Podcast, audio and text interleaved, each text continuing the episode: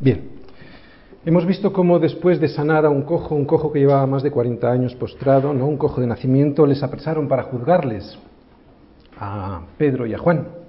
En el juicio vimos que estaban llenos del Espíritu Santo y cómo eso, el estar llenos del Espíritu Santo, era lo que hacía que estuviesen controlando la situación. ¿no? En unas circunstancias estaban presos, francamente desesperadas. ¿Y qué es lo que vemos con esto? Pues que es el Espíritu Santo siempre el que controla nuestras vidas, ¿no? Pero no, las de todo el mundo, evidentemente, ni siquiera la de todos los cristianos, sino solo aquellos cristianos son controlados por el Espíritu Santo de aquellas vidas de los cristianos que dejan que el Espíritu Santo les gobierne, ¿no? O sea, que han entregado su vida al servicio del Señor. Entregar por entero la vida a Jesús lo debe hacer todo cristiano crea en ese nombre. De lo contrario, lo que está haciendo es un teatro, ¿no? Una pantomima que le lleva al autoengaño, o sea, al rito, a la religión. No solo lo deben hacer pues unas cuantas personas dedicadas al ministerio, ¿no? Por ejemplo, a un ministerio concreto, el pastorado, etcétera. No, lo debe hacer todo cristiano porque todo cristiano tiene un ministerio.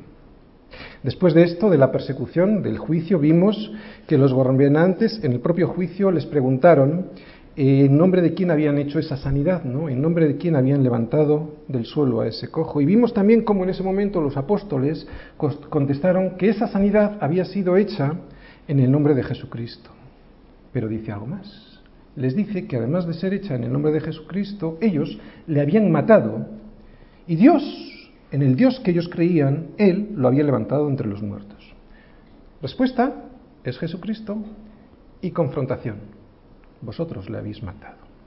Es un ejemplo también para nosotros, no está dicho solo para estos gobernantes de Israel, ¿no? Por lo tanto, cuando nos pregunten, no debemos responder con evasivas, sino mostrando a los demás dos cosas, exactamente igual que hicieron Pedro y Juan. Primero, ¿quién es en nosotros el que ha hecho el milagro de levantarnos del suelo, ¿no? No hablamos de nosotros como el centro, es Él, hablamos de Jesús, que es el que produce en nosotros los hechos, en este caso de levantarnos del suelo. Y segundo, confrontación. Confrontación con la responsabilidad que todo ser humano tiene. Y esa confrontación no solo está hecha para estos gobernantes del pueblo de Israel, está hecha también para nosotros. Nosotros también le llevamos a la cruz, nosotros también le matamos. Por eso después de presentar a Cristo tenemos que decirles que nosotros somos los culpables te das cuenta que es un evangelio confrontador el que, el, que viene en la, escritura, ¿no? Eh, y que si no existe esa confrontación, no tendremos la posibilidad del compungimiento, ¿os acordáis? Era la sensación de ir en la dirección equivocada cuando poníamos el ejemplo de que vamos en el metro y te das, cuando te das cuenta que vas muy lejos de donde realmente querías ir, haces y enseguida te bajas. Sería ridículo seguir en el metro y ver las paradas. Eso es lo que hace este mundo, ¿no? Pues el compungimiento solo puede ser cuando hay confrontación. O sea, cuando te dicen la verdad, oye, que estás yendo en la dirección equivocada, para que después de este compungimiento pueda haber que el arrepentimiento y la conversión. Explicábamos también, todavía no estamos entrando en los versículos de hoy, ¿eh? explicábamos también cómo este nombre, o sea, Jesús, el nombre que divide a la sociedad siempre en dos, es una persona que podríamos denominar como la espada que divide al mundo, ¿no? Al mundo en dos. Divide al mundo entre la luz y las tinieblas. Ese es Jesucristo. Y cómo esa división, esa espada, se veía muy, muy bien, muy gráficamente en estos versículos que estábamos viendo de la persecución. ¿no? Veíamos dos grupos muy bien diferenciados. ¿Cuáles eran, ¿Cuáles eran esos dos grupos? Primero los de Sanedrín, por una parte, o sea, aquellas personas que no quieren que hablemos de Jesucristo, ¿no? Y que además te van a perseguir por hablar en el nombre de Jesús. Y el segundo grupo que vemos es aquellos que no podemos dejar de decir lo que hemos visto y lo que hemos oído, ¿no? Y también dentro de estas personas estaban los que estaban esperándoles en oración. Y a partir de ahí es donde vamos a, continuar hoy. Había unos discípulos que estaban esperando en oración a que llegasen Pedro y Juan. Vamos a leer todos los versículos que nos tocan hoy.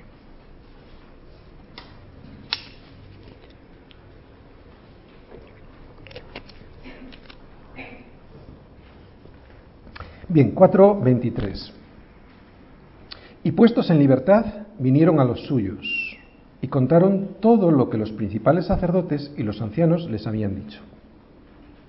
Y ellos, habiéndolo oído, alzaron unánimes la voz a Dios y dijeron, Soberano Señor, tú eres el Dios que hiciste el cielo y la tierra, el mar y todo lo que en ellos hay, que por boca de David tu siervo dijiste, ¿por qué se amotinan las gentes y los pueblos piensan cosas vanas? Se reunieron los reyes de la tierra y los príncipes se juntaron en uno contra el Señor y contra su Cristo. Porque verdaderamente se unieron en esta ciudad contra tu santo Hijo Jesús, a quien ungiste, Herodes y Poncio Pilato, con los gentiles y el pueblo de Israel, para hacer cuanto tu mano y tu consejo habían antes determinado que sucediera. Y ahora, Señor, mira sus amenazas y concede a tus siervos que con todo denuedo hablen tu palabra mientras extiendes tu mano para que se hagan sanidades y señales y prodigios mediante el nombre de tu Santo Hijo Jesús. Cuando hubieron orado, el lugar, el lugar en que estaban congregados tembló, y todos fueron llenos del Espíritu Santo y hablaban con denuedo la palabra de Dios. De vuelta a casa, Hechos 4 del 23 al 31, volviendo a la iglesia siempre, ¿no? Antes de entrar a analizar el texto, como siempre lo hacemos en la iglesia, versículo a versículo, y antes de sacar conclusiones prácticas para nosotros, vamos a hacer una pequeña síntesis de todo lo que acabamos de leer, ¿no? Para ver qué quiere decirnos el pasaje y así cuando tengamos claro la síntesis, vamos versículo a versículo. Síntesis. El verdadero cristiano va a padecer persecución siempre. No lo puede evitar. Siempre que yo he sido fiel con el Señor siempre que he sido fiel a su palabra, yo he padecido persecución. En casa con mis padres, entre cristianos, entre comillas, que se creen, que creen, etc. Cuando yo he sido fiel, cuando he sido un cristiano que cree de verdad en Jesucristo, la gente me ha perseguido.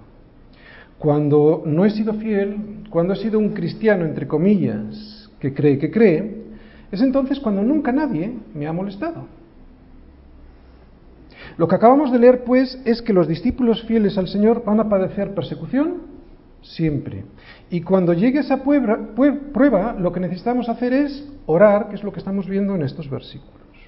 Pero no orar por el fin de la persecución, sino por tener más denuedo en la proclamación del Evangelio.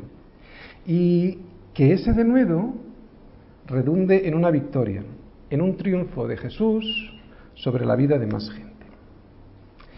Una pregunta. ¿Qué hubiera sido de algunos de los que estáis aquí si yo me hubiera echado para atrás cuando aparecieron las persecuciones que pretendían hacerme desistir de predicar el Evangelio? Pues a vosotros nada, porque Dios es soberano y si no hablo yo, hablarán las piedras. Pero a mí se me hubiera demandado se me hubiera echado en cara que habría obedecido antes a los hombres que a Dios. Y en estos versículos vemos que Pedro y Juan dijeron que no, que tenían que obedecer a Dios antes que a los hombres. Y vemos también, ahora vamos a ver también el tipo de oración que elevan a Dios. Y este tipo de oración es muy significativa por dos cosas que vamos a ver en ella. Por dos cosas en esta oración las vamos a ver que no deberíamos jamás pasar por alto. Primero, ¿quién es Dios? Y segundo, ¿quién es el hombre? ¿Quién soy yo? Vamos a ver eh, en qué Dios creen estos discípulos de la primera iglesia de Hechos, ¿no? Y cómo eso condiciona enormemente el concepto que tienen del hombre. Fíjate tú, vamos a ver qué creen, o mejor dicho, en qué Dios creen, y cómo eso condiciona el concepto que tienen ellos de sí mismos y por lo tanto condiciona su oración también. Em, vamos a ver cómo se apoyan en la escritura también, porque usan pasajes como Salmos y como Éxodo, ¿no? Y ahí es donde la escritura nos dice quién es Dios y quién es el hombre. Eh, ¿Y todo para qué? Pues al final de, los versículos lo vemos, para que la gloria de Dios sea manifestada ¿no? en sus vidas y en la de los demás. Vamos a empezar versículo a versículo. Primer versículo que vamos a ver, el 23, y es, yo veo en este versículo la disposición correcta que hay que tener ante la oración, ¿vale? Leemos. Y puestos en libertad, vinieron a los suyos y contaron todo lo que los principales sacerdotes y los ancianos les habían dicho. Fíjate, vinieron a los suyos, es lo primero que vemos. Es muy curioso, como justo después del juicio que habían tenido con los gobernantes de Israel y después de la liberación, van a los suyos, o sea, van a su casa. Y es que su casa era la iglesia. Cuando a Jesús le recriminaron, atento a esto, ¿vale? Es duro. Cuando es duro. Cuando a Jesús le recriminaron que su madre y sus hermanos estaban esperando fuera para hablar con él, Jesús les contestó: He aquí, mi madre y mis hermanos. Y señalaba a los suyos, ¿no? Porque todo aquel que hace la voluntad de mi Padre, que está en los cielos, ese es mi madre y mi hermana y mi hermano. Hay muchas palabras de Jesús que encierran verdades que tardamos mucho tiempo en darnos cuenta o que nunca descubrimos. ¿Por qué puede ser esto? Mi opinión es porque no dejamos que el Espíritu Santo haga su trabajo. No le dejamos actuar en nuestro corazón, en nosotros. ¿Y por qué? Porque muchas veces no nos interesa, porque sabemos que va a haber una transformación grande en nuestra vida y nos aterra descubrir la voluntad de Dios para nuestras vidas porque sabemos que no podemos desobedecerle. Y aquí vemos una de esas verdades que nos aterran, ¿no? Que la familia de estos apóstoles y discípulos era la iglesia. Acababan de pasar por una prueba muy dura y vemos que lo primero que hacen es ir a donde estaban su madre y sus hermanos. O sea, ir a donde estaban las personas que hacen la voluntad del Padre, o sea, ir a la iglesia. Y esa prueba de persecución tan dura que hemos visto que acababan de pasar no había terminado, ¿eh? en realidad estaba comenzando. Porque la amenaza consistía en que dejaran de hablar en el nombre de Jesucristo, en el nombre de Jesús, ¿no? Así que nada más salir de la cárcel, llegaron a casa. ¿Y llegaron a casa para qué? Para contarlo todo. ¿Qué quiere decir esto? Mira, vamos a imaginarnos cómo lo habrían hecho. Eh, yo creo que es fácil imaginárselo, pero hay dos posibilidades. Contaron todo con una actitud de temor, consultándose unos a otros si sería mejor escaparse de Jerusalén y dejar de contar lo que habían visto y oído, durante un tiempito, ¿no? Para que se calmasen las cosas y luego después ya veremos si volvemos, ¿no? O bien lo contaron todo con el gozo de quien se sabe respaldado por la expresa voluntad de Dios para sus vidas, ¿no? ¿Cuál pensáis que ha sido la posibilidad de cómo contaron todo? Creo que es fácil adivinarlo por el contexto, ¿no? La segunda. Hay que recordar que esta actitud de valentía no procede de ellos, ¿verdad? ¿De quién procede? Del Espíritu Santo. Si no, recordad cómo estaban antes de Pentecostés, ¿no? Resguardados en casa y con mucho miedo a los judíos. No me lo invento y si leéis Juan 20, el versículo 19 dice que después de la resurrección de Jesús, cuando el Señor les va a buscar, estaban estos, los discípulos, con las puertas cerradas por miedo a los judíos. Así que esta actitud de miedo y cobardía solo cambió cuando, cuando fueron llenos del Espíritu Santo. Y aquí tenemos otra lección para nosotros, ¿no? Algo que ya llevamos tiempo viendo en el libro de Hechos, de Hechos del Espíritu Santo, Hechos de Jesucristo en sus apóstoles, ¿no?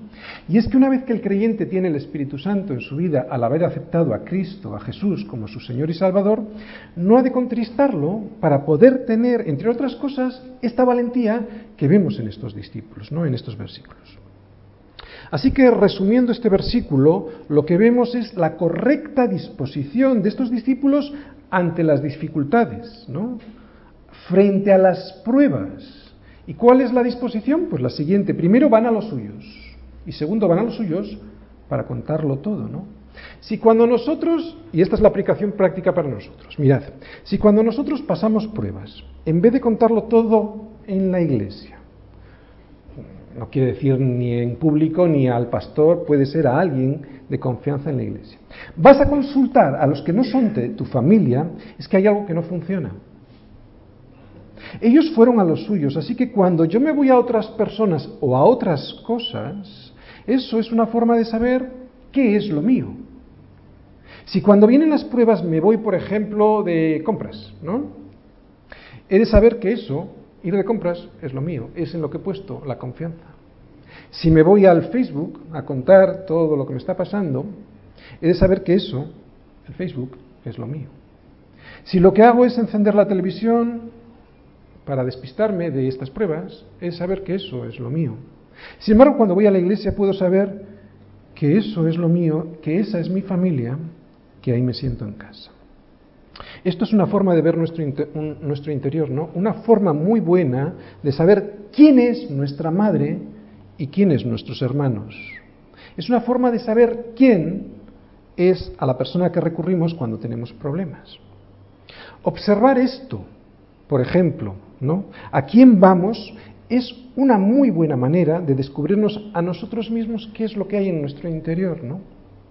Lo que revela cómo está nuestro interior son esas cosas en las cuales nosotros depositamos nuestra confianza porque nos identificamos con ellas. Así que cuando vienen las pruebas debiéramos ir a las tres cosas que nos sostienen en nuestro caminar, ¿no? Como peregrinos. ¿Y cuáles son las tres cosas? Jesús, la Escritura, el Espíritu Santo que nos ayuda a entender y a recordar todas las cosas, y la Iglesia. Esos son los tres pilares. ¿no? Y aquí nos hallamos de nuevo frente a esta circunstancia. Estos discípulos ante las dificultades acuden a la Iglesia para contarlo todo. Y cuando hablamos de la iglesia no hablamos evidentemente del edificio, no, hablamos de Hechos 2.42. ¿Qué era Hechos 2.42 o qué decía? Pues que perseveraban en qué? En la doctrina de los apóstoles, en la comunión unos con otros, en el partimiento del pan y en las oraciones. ¿no? Comunión unos con otros y oraciones, eso es la iglesia, en este caso que estamos viendo. Ejemplos prácticos de qué es la iglesia para nosotros en tiempos de dificultad, ¿no? La comunión unos con otros. Y es que la comunión unos con otros nos puede ayudar mucho en nuestra vida cristiana. Mirad, los domingos aquí casi siempre explicamos cosas que nos ocurren y compartimos con los hermanos cómo Dios nos ha ayudado a superar esas dificultades. ¿no? También puede ocurrir al revés, que anuncies que tienes dificultades y que no sabes cómo superarlas y que te está pasando algo grave, ¿no? Es acudir a la iglesia para esto es algo muy importante porque demuestra en dónde tienes puesta tu confianza, quiénes son tu madre, tus hermanos. ¿no? Una prueba que tú solo no puedes llevar y que compartes en las reuniones es una forma de saber quiénes son tu familia. ¿no? Y en las reuniones de oración también, la iglesia tiene reuniones de oración. Allí podemos orar por ti. Se puede compartir, por ejemplo, un hermano puede compartir que eso mismo que te está pasando a ti, él ya lo ha pasado y te puede comentar cuál es la esperanza que hay en esa prueba que tú estás pasando. ¿no? Es de gran ayuda, es de gran ayuda. Por eso vemos en este versículo 23 que vinieron a los suyos a contarlo todo. Oye, ¿y cómo lo contaron? Versículo 24, la primera parte. Vamos a ver cómo lo contaron. Y ellos, habiéndolo oído, alzaron unánimes la voz a Dios.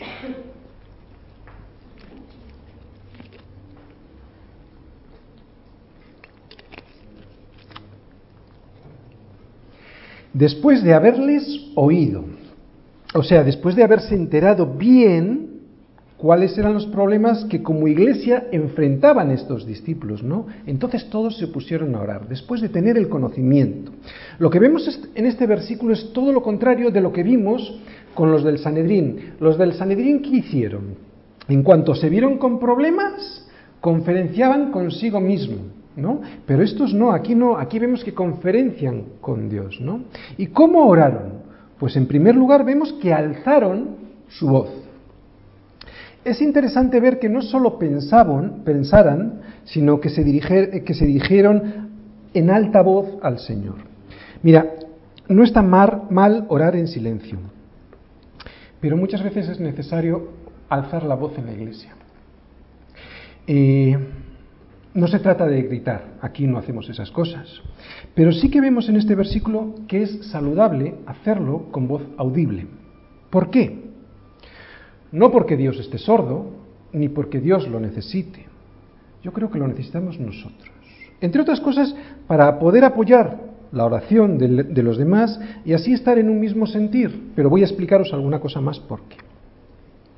Y aunque alzar la voz no es algo obligatorio, evidentemente, cuando oramos en privado, sí creo que también es muy práctico alzar la voz en algunas ocasiones cuando oramos en privado. Por lo menos de vez en cuando. El motivo, mira, porque de esa manera es más fácil que no perdamos el hilo.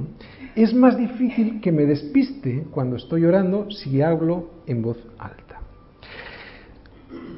¿Cuál es la dificultad más grande que tenemos en la oración? Vamos a ser honestos, concentrarnos en el Señor. Nos despistamos enseguida. ¿A que sí? Lo primero que hacemos es, cuando nos ponemos de rodillas, es empezar a pensar en cosas que nunca antes habías pensado y en acordarte de cosas que nunca antes te acuerdas. Es curioso. Y esto nos pasa a todos. ¿Por qué creéis que esto pasa? ¿Por qué cuando decides ponerte a orar y lo haces de corazón, lo primero que haces es, vamos, a los 15 segundos yo creo que es muy pronto, empiezas a pensar en cosas que antes no estabas pensando y que ni si te hubiera ocurrido pensar. Bueno, yo creo que es porque el enemigo sabe muy bien que tú vas a recibir bendición de Dios con la oración y lo que hace, lo primero que hace en esos momentos es distraerte para que así no recibas la bendición a tu vida. ¿no? Por lo tanto, vemos que alzaban la voz y que esto es muy bueno. Y en segundo lugar, ¿qué vemos? Que alzaron la voz como unánimes. ¿Qué es esto de unanimidad? Esto significa tener un mismo sentir, ¿no? Dirigir la mente todos juntos en una misma dirección, pensar la misma cosa. Mira, una de las primeras enseñanzas que recibió el pueblo de Israel es que debían amarse y respetarse unos a otros y que no podían estar divididos porque eso significaba que las guerras las iban a perder, ¿no? Porque la conquista se logra con unidad. Y Dios no pretende uniformidad, lo que quiere es unidad. Y esto es lo que debe de darse en la iglesia, unidad. Mira, hay muchas funciones entre los miembros de la iglesia, pero el sentir debe ser uno solo. Un ejemplo. Hemos visto en la alabanza, uno toca la flauta, el otro puede tocar el piano y el otro puede tocar la guitarra. Todos tocan instrumentos diferentes, pero con un solo propósito, alabar a Dios. Todos actuando de la misma manera, al mismo tiempo, pero según las normas del director. Todos tocan instrumentos diferentes, pero el director es el mismo. Ahora imagínate lo contrario. A los tres músicos, pero tocando obras diferentes, tocando muy bien, ¿vale? Porque cada uno es buen músico, pero tocando obras diferentes. Por muy bien que toquen estos músicos, cada una de sus partituras, el resultado final se oirá horrible, ¿verdad? Así es para Dios una iglesia en donde todos los miembros tienen un sentido diferente. Pudiera haber en esta iglesia predicadores excelentes y muy buenos maestros, pero si están en un sentir diferente, el trabajo que se está realizando para Dios va a ser horrible. Ruego a Evodia y a Sintique que sean de un mismo sentir. Esto lo decía Pablo a Timoteo, ¿verdad? Perdón, a, la iglesia de Filipenses. Eh, ¿Y por qué lo decía? Pues evidentemente porque Evodia y Sintique no eran de un mismo sentir. De otro modo no hubiera sido necesario decírselo, ¿no? Pablo quiso corregir ese problema. Por eso les exhorta a que tengan un mismo sentir y por eso es muy importante para nosotros entender esto de un mismo sentir, estar unánimes, ¿no? Unánimes con una misma voz. Por eso se lo exhorta Pablo. ¿Y sabes cómo se hace esto?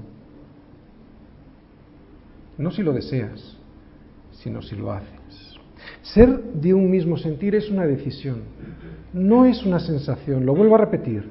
Ser de un mismo sentir es una decisión, no es una sensación. No es algo que siento hacer, es algo que decido hacer, incluso muchas veces aunque no lo sienta. Hemos visto pues Estamos iniciando la correcta disposición que hay que tener en los tiempos de persecución, en los tiempos difíciles, en, una oración, en, la oración, ¿verdad? Y ahora viene el contenido de la oración.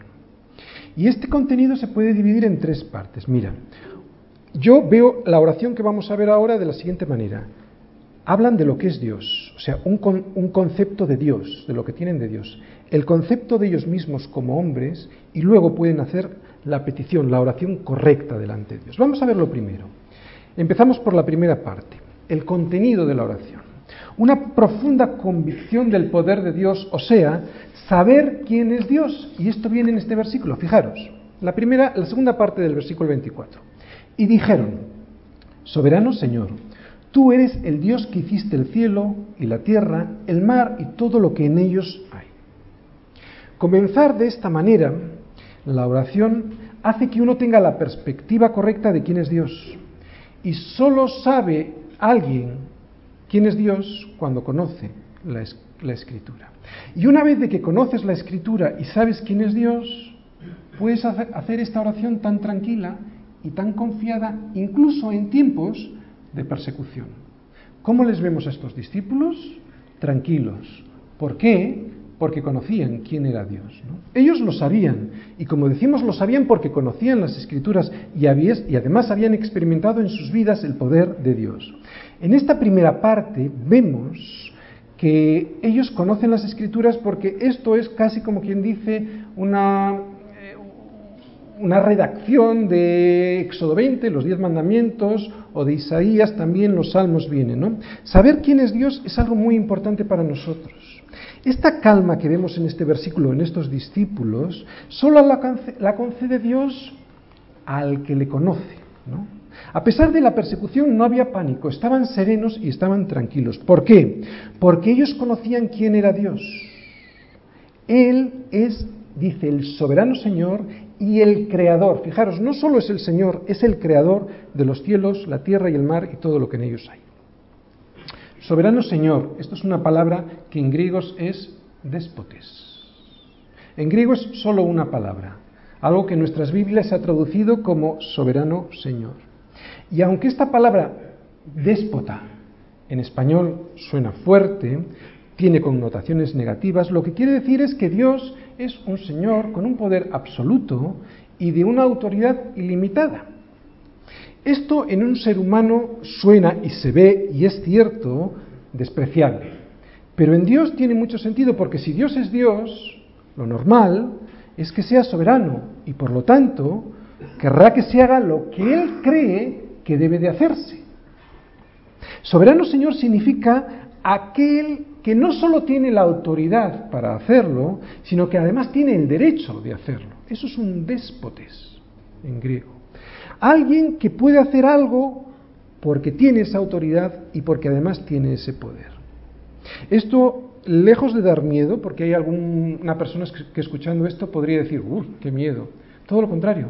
Esto, lejos de dar miedo, da tranquilidad. Saber que un Dios que tiene tanto amor por nosotros, que ha entregado a su Hijo unigénito para que nosotros pudiéramos ser salvos, sea el soberano Señor, da mucha tranquilidad, porque significa entonces que no hay otro déspotes por ahí, ¿no? que nos pueda hacer nada. Significa que no hay otro como tú o como yo, déspotes, alguien que Pablo describe muy bien en Romanos 3. Si quieres saber quién eres tú, vete a Romanos 3 de los versículos 10 al 18 y ese eres tú, ese soy yo. O sea, un déspotes. Por lo tanto, me encanta que exista un déspota en mi vida como Dios. Porque eso significa que no hay otro como yo que pueda hacer eso. Y esto lo entienden muy bien estos discípulos, entienden muy bien quién, es Dios y en la oración lo primero que hacen es decir quién es Él para luego explicarnos quiénes somos cada uno de nosotros. No, Él es el Señor. ¿Te imaginas que tú y yo fuéramos los señores? ¡Qué horror! Por eso les vemos tranquilos, porque confían que un Dios tan amoroso es un soberano Señor. Es el que gobierna todo y, y además es el que ha creado todas las cosas. Cuando alguien entiende que este Dios es así, entonces ya no hay más afán ni más ansiedad, ¿no? Y además hay un segundo beneficio de conocer a Dios, porque cuando conoces a Dios, te empiezas a conocer a ti mismo, ¿no? Esta es la segunda parte de la oración, una profunda convicción de quién es el hombre, de quién somos tú y yo, vanos, una vida fútil y vacía, ¿no? Los próximos dos versículos son el Salmo 2 y los vamos a analizar. Es un salmo escrito por David, pero no está escribiendo de sí mismo, es un salmo profético y aunque se puede aplicar a la vida de David, porque ocurrió esto en la vida de David, en realidad es un salmo, como decimos, profético sobre la venida de Jesucristo. Al orar de esta manera, lo que están demostrando estos discípulos es que conocen la escritura porque están hablando de los salmos y de repente reconocen que esta profecía de David se estaba cumpliendo en sus vidas. ¿Cómo es el hombre? ¿Por qué digo yo que en estos versículos se ve cómo es el hombre? Lo vamos a descubrir. Vamos a estos versículos. Versículo 25. Que por boca de David tu siervo dijiste, ¿por qué se amotinan las gentes y los pueblos piensan cosas vanas? La palabra amotinar en griego es fruaso. ¿Y esto sabes lo que quiere decir? Un resoplido, un relincho como de un caballo enfurecido y enfadado. Y eso es lo que es el hombre. Alguien soberbio con relincho contra Dios, ¿no? Y por eso causan tumulto constantemente. Esta es la definición del ser humano. Lo que pasa es que David lo hace en forma de pregunta. Vamos a leer Isaías 57, 20 para tener una visión más gráfica de esta descripción del ser humano. Isaías 57, versículo 20 dice lo siguiente. Fíjate cómo son los impíos, dice Isaías.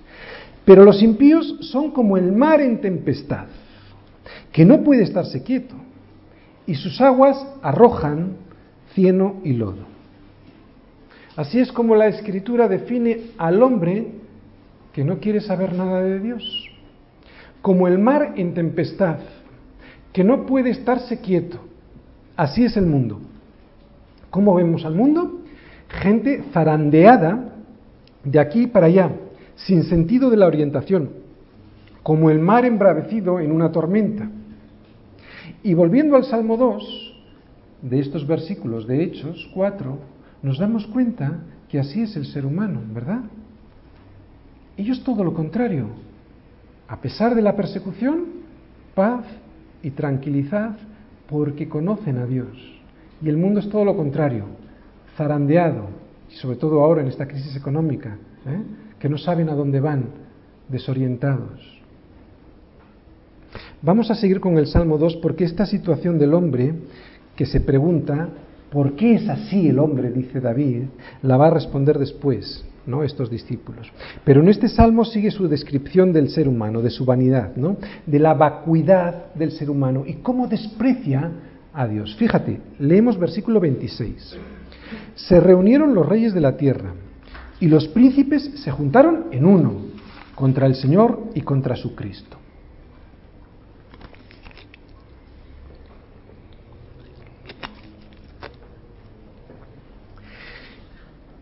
Aquí vemos de manera profética cómo se unieron todos los hombres para condenar, para sentenciar a muerte a Cristo. En resumen, este salvo, ¿sabes lo que es el Salmo 2? La actitud de toda la humanidad. Esta es la actitud que toda la humanidad ha tenido siempre con Dios. Quiero que estés muy atento porque vamos a estudiar bien cuál es esta actitud. El salmista se pregunta, ¿por qué pasa esto? Esto se lo pregunta David si lo leéis ahí, ¿no? ¿Por qué el ser humano es así de necio? ¿Te gustaría saber la solución? Pues vamos al Salmo 2. Vete al Salmo 2, pero al Salmo 2, que es muy parecido. Lo que pasa es que el Salmo 2, como es una profecía, está en futuro y aquí en Hechos vemos el verbo conjugado en pasado porque ya se había realizado. Vete al Salmo 2 porque ahí encontramos la solución. Fíjate lo que dice el Salmo 2, versículo 1. Porque aquí vamos a encontrar la solución al problema del hombre, ¿de acuerdo? Primero vamos a ver por qué el hombre es así y segundo, vamos a ver la solución al hombre. Versículo 1. ¿Por qué se amotinan las gentes y los pueblos piensan cosas vanas? Se levantarán, ¿veis? En futuro, es una profecía, se levantarán los reyes de la tierra y príncipes consultarán unidos contra Jehová y contra su ungido diciendo, y aquí está la solución a nuestra pregunta, ¿vale? Ahora vamos a ver la solución a nuestra pregunta en el siguiente versículo. ¿Por qué se levantarán? ¿Por qué es así la gente? Y dice, versículo 3, rompamos sus ligaduras y echemos de nosotros sus cuerdas. El problema del hombre no es su inocencia o su despiste de quién es Dios. El problema del hombre está en este versículo. Es su premeditada intención de separarse de Dios. Vuélvelo a leer. Rompamos sus ligaduras y echemos de nosotros sus cuerdas. El hombre natural el hombre caído, el hombre que no es regenerado por el Espíritu Santo, aunque no lo quiera reconocer, odia a Dios. Por eso dice, rompamos sus ligaduras y echemos de nosotros sus cuerdas, ¿no? Y lo curioso del hombre que no quiere a Dios es que además de odiar a Dios, confía en sí mismo como su salvación. Odio a Dios y confianza en sí mismo. Este es el drama de la humanidad. De la humanidad. ¿Os dais cuenta cómo es el mundo? Odia a Dios porque rompe sus cadenas, no quiere saber nada de sus mandamientos y además confía en sí mismo como salvador de su situación. Pero estos discípulos de Hechos 2 no cometen este error. ¿Por qué? Porque conocen primero quién es Dios y por eso, en segundo lugar, entienden cómo son ellos, ¿no? Conocen cómo es Dios, cómo es Dios soberano Señor y además es creador de todas las cosas. Y este es el problema del mundo, nos lo dice el Salmo 2, que no quieren conocer a Dios, que quieren romper las cadenas que les unen a la humanidad con Dios. Dios es soberano Señor, creador de todas las cosas y además es bueno muy bueno. Porque a pesar de que los hombres nos hemos revelado con arrogancia, con fruaso, con relincho como de caballo, ¿no? a pesar de eso, desafiando los mandamientos de Dios, que no son para hacernos la vida imposible, sino para que nos conduzcamos bien en nuestra vida, Él, a pesar de nuestros insultos, a pesar de nuestros desprecios por sus estatutos, y desear romper esas ligaduras y echar fuera de nosotros las cuerdas que nos atan con Él, a pesar de todo eso nos ha amado de tal modo que ha entregado a su Hijo unigénito para que todo aquel que en Él cree no se pierda, mas tenga vida eterna. David, si lo veis en este salvo, se hace esta pregunta. ¿Por qué? ¿Por qué el hombre es así? Y luego se responde diciendo que el hombre es así porque desprecia las ligaduras, las cuerdas que le atan a Dios. Y al final del Salmo 2 nos va a dar la solución a este drama del ser humano. Seguimos en el Salmo 2. Versículo 10. Ahora pues, oh reyes, vosotros que os habéis levantado contra el Cristo, ahora pues, oh reyes, sed prudentes, admitid amonestación, jueces de la tierra. Servid al Señor, aquí está la solución al ser humano. Servid al Señor con temor y alegraos con temblor. Sigue la solución del ser humano. Honrad al Hijo para que no se enoje y perezcáis en el camino, pues se inflama de pronto su ira. Sigue la solución. Bienaventurados todos los que en Él confían. ¿Quiénes son estos reyes que vemos, estos reyes de la tierra que vemos en este Salmo 2 y que se juntaron en uno para destruir al Cristo? Pues los discípulos nos lo responden en el siguiente versículo. Hechos 4, versículo 27. Fijaros quiénes son los reyes de la tierra y estos pueblos que se unen para destruir al Cristo. Lo dicen en la oración. Esto es el ser humano, ¿eh? Porque verdaderamente se unieron en esta ciudad contra tu santo Hijo Jesús, a quien ungiste, Herodes y Poncio Pilato, con los gentiles y el pueblo de Israel. En este versículo se da la solución a quienes fueron los reyes de la tierra y los príncipes que se juntaron en uno contra el Señor, contra el Cristo. ¿Se juntaron quién? Lo dice ahí, Herodes y Pilato. Se juntaron romanos y judíos, reyes y pueblos todos contra el Cristo. ¿Qué me enseña esto a mí? Pues que aquí está representada toda la humanidad, ¿no? Todo el mundo ha puesto en una cruz a Jesús. Y por eso todos nosotros tenemos que arrepentirnos de haber crucificado a Jesús. Pero fijaros, es una oración increíble. Ha empezado diciendo, bueno, tenían una buena disposición, fueron a su casa, a la iglesia, a ver a sus hermanos, a contarlo todo. Luego empezaron a orar diciendo quién es Él. Y luego empiezan a decir quién es el ser humano. ¿no? Y fíjate, ahora van a decir algo sobre Dios. Versículo 28 para hacer cuanto tu mano y tu consejo habían antes determinado que sucediera. Siguen diciendo quién es Dios. O sea, todo esto no ha sucedido por un descuido de Dios, ni Él lo permitió como un plan B, sino que todo esto sucedió, y volvemos a leer el versículo, para hacer cuanto tu mano y tu consejo habían antes determinado que sucediese. O sea que no hay improvisación, que todo estaba previsto, que todo tiene un propósito determinado por la voluntad de Dios mismo. Y la profecía de David sobre la muerte de Cristo lo prueban. prueban que Dios tiene el control. Y no solo el control, sino también la determinación de que así sucedan las cosas. Dios permitió que Herodes y el pueblo hiciesen juicio contra su hijo y lo mataran. Dios no forzó nada. El hombre solito se mete en problemas. Por eso Dios retira la bendición y el hombre solito se mete en problemas, ¿no? El hombre sin Dios es como un imán para las desgracias. Y Dios permite que esto suceda para demostrarnos dos cosas, que estos discípulos entienden perfectamente en la oración, para demostrarnos quién es Él y quién soy yo, que Él es Dios soberano y creador de todas las cosas, y que yo soy un tipo que sin Él me voy a meter constantemente en problemas, incluso voy a llegar a crucificar al mismo Hijo de Dios. Para nosotros, estas palabras de este versículo 28, ¿qué quieren decir? Pues que no hay nada, por muy sorprendente que a ti te parezca, que el Señor no lo sepa.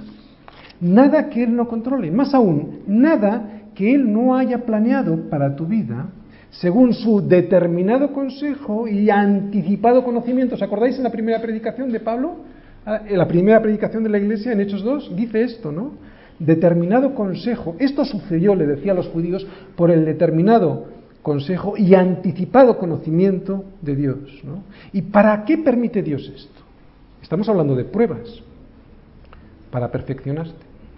Las pruebas son para que tú y yo nos perfeccionemos. Y ahora vamos a ver cuál es la solución a nuestros problemas en la oración. Porque ahora esta oración nos va a demostrar la petición, la correcta petición, cómo tenemos que pedir, sobre todo cuando tenemos persecución o tenemos dificultades, ¿no? Vamos a ver qué pedir, o sea, qué pedir correctamente ante una adversidad, ante una prueba.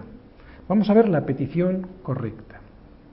En el versículo 29 vamos a ver lo que piden estos discípulos ante la persecución. Y lo que piden, os lo adelanto, son dos cosas. De nuevo, punto uno, y dos, para poder testificar más. Vamos a leerlo. Y ahora, Señor, mira sus amenazas y concede a tus siervos que con todo de nuevo, de nuevo, hablen tu palabra. Yo quiero que prestéis aquí atención, ¿eh? ¿Por qué quiero que prestéis atención? Porque es un modelo de oración, para que tú y yo sepamos cómo debemos pedir bien. Es verdad que siempre, en cualquier circunstancia, pero sobre todo en problemas, cuando tenemos problemas o estamos pasando pruebas. Fíjate, ellos no oraron, estaban siendo perseguidos, ¿de acuerdo? Ellos no oraron para que Dios destruyera a los gobernantes de Israel. Ellos tampoco oraron para que se acabara la persecución. Es curioso, lo primero que hubiéramos hecho nosotros es orar para que se acabara la persecución. ¿A que sí? Y tampoco oraron para dejar de testificar durante un tiempo a ver si se arreglan las cosas y luego ya veremos y luego podemos. Tampoco oraron por eso, ¿os dais cuenta? Todo lo contrario.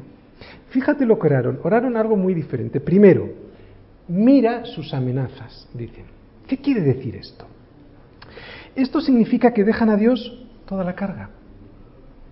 Que ellos no la van a tener en cuenta, esa carga que ese problema se lo dejan a Dios para que ellos se puedan concentrar en lo importante. Pedro dice en primera de Pedro, humillaos pues bajo la poderosa mano de Dios para que Él os exalte cuando fuere el tiempo. Echando toda vuestra ansiedad, vuelvo a decir, echando toda vuestra ansiedad, vuestra ansiedad, lo que dice es que eches tu ansiedad, no otra cosa. Es importante, por eso lo, lo subrayo. Echando toda vuestra ansiedad sobre Él, porque Él tiene cuidado de vosotros. Primera de Pedro 5, versículos 6 y 7. Y sabes, aquí está nuestro principal problema cuando llegamos a la oración, que no nos humillamos ante la poderosa mano de Dios y que no le echamos toda nuestra ansiedad. Hacemos todo lo contrario, y te lo voy a poner con ejemplos. Lo que deseamos y por lo tanto lo que pedimos es que sea nuestra voluntad la que salga victoriosa. Y disfrazamos nuestra voluntad de piedad. ¿Eh? No pedimos que el déspotes, o sea, el Señor soberano, haga en mí su voluntad, sino que sea Dios que se ponga de mi lado. Podría ser una oración aparentemente piadosa. Señor, ponte de mi lado, me están persiguiendo por tu causa. ¿eh? Y sin embargo no hacen esto, ¿no? Y eso es lo que hacemos muchas veces nosotros. Le decimos, Señor, mira mi causa, haz, defiéndeme a mí, ¿no? Señor, destruye a mi enemigo. Y esto es no echar mi ansiedad sobre él. ¿Sabes lo que es esto? Hecho mis exigencias delante de Dios. Disimuladas. Disimuladas con piedad, pero mis exigencias. No es echar mi ansiedad. Y sin embargo ellos dicen, mira sus amenazas. Simplemente, Señor, echo delante de ti sus amenazas. Y me voy a concentrar en lo importante. Esto es lo que yo veo en mira sus amenazas en este versículo, ¿verdad? Esto es lo que veo yo aquí. No vemos cómo estos discípulos echan delante de Dios eh, su odio ante estos gobernantes o ante la persecución, sino, Señor, te lo dejo, tú sabes lo que tienes que hacer, lo entiendes perfectamente, lo sabías antes que yo, yo me quiero concentrar en lo importante, en lo verdaderamente importante. ¿Y qué es lo importante?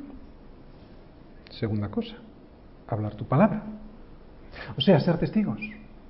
Pero testigos no de cualquier manera, sino con, tercera cosa que vemos, de nuevo.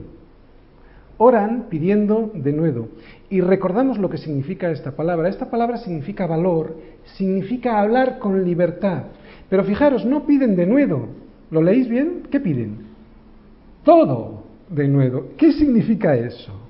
Pues completa y absoluta libertad en el habla. O sea, no sentirse cohibidos frente a esta persecución. ¿no?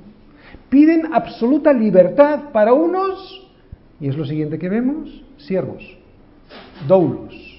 Ellos se ven como esclavos del Señor, ¿no? De un Señor que es tan bueno que los liberta. Y esta es la paradoja del Evangelio, esta es la paradoja del Señor, ¿no? Como ya hemos dicho en alguna otra ocasión. Es el mundo al revés, en realidad es el mundo al derecho. La paradoja del Evangelio es que te haces esclavo de Cristo para que te liberte. Y en este versículo 29 acabamos de ver lo que piden estos discípulos, ¿verdad? Básicamente piden de nuevo para poder testificar. No piden que se acabe la persecución, de nuevo para poder testificar. Eso es lo que piden, ¿no? Y seguimos en el siguiente versículo con la petición. El siguiente versículo sigue siendo una petición y es una petición muy curiosa. Quiero que, que, veáis lo que yo creo que he visto en este versículo y que también os asombréis conmigo. Fijaros, versículo 30. Mientras extiendes tu mano para que se hagan sanidades y señales y prodigios mediante el nombre de tu santo Hijo Jesús vemos que lo que piden a Dios es que se hagan más sanidades. Una pregunta. ¿Qué es lo que les trajo los problemas a estos discípulos? Que se levantara un cojo de nacimiento y que fuera hecho eso en el nombre de Jesús.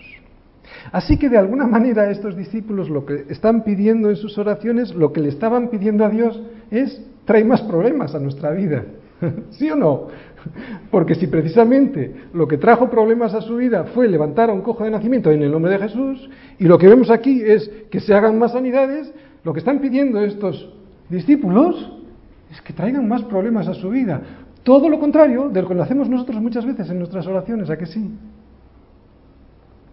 No dicen, Señor, tráeme tranquilidad, no, ni que me dejen de perseguir, ni destruye a mis rivales, ni dame un descansito evangelístico, porque luego yo ya, si luego ya veré, cuando regrese veremos cómo están las cosas. No piden eso, no, vemos todo lo contrario. Vemos que al haber levantado un cojo del suelo, al haber levantado a alguien del, eh, del, suelo, o sea, alguien que era imposible que se levantara, por eso no podía entrar al templo a adorar a Dios, eh, lo que le están pidiendo son más problemas. ¿Qué podría ser para nosotros? Pues abrir una célula en casa, ¿no? Para levantar a cojos del suelo. ¿Vale? Aquí gente se está riendo porque sabe que va por ellos. O que compartas de otros eh, a otras personas de Cristo en tu trabajo, en tu escuela. Eh, vemos que al contemplar este milagro en la vida de otra persona los demás se alegran, ¿no? Y que le dan la gloria a Dios y este es el propósito de la oración, por eso están centrados en esto, ¿no? para ser nosotros un medio, un instrumento. Esto es lo que vemos en esta oración. Quiero ser un medio para que los demás conozcan al Señor.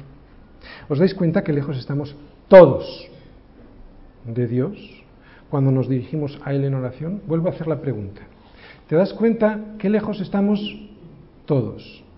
Yo el primero.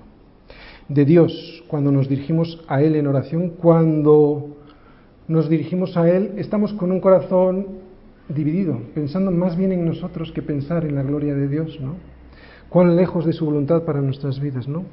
¿Cuántas veces hemos orado así, como ellos? Fijaros, vamos a leer este versículo 26, eh, perdón, versículo 30. ¿Cuántas veces hemos orado así? Extiende tu mano para que se hagan sanidades y señales y prodigios. O sea, milagros de gente que se convierta al Señor. Mediante tu nombre, mediante el nombre de tu Santo Hijo sea mediante el nombre de Jesús. ¿Cuántas veces lo hemos hecho?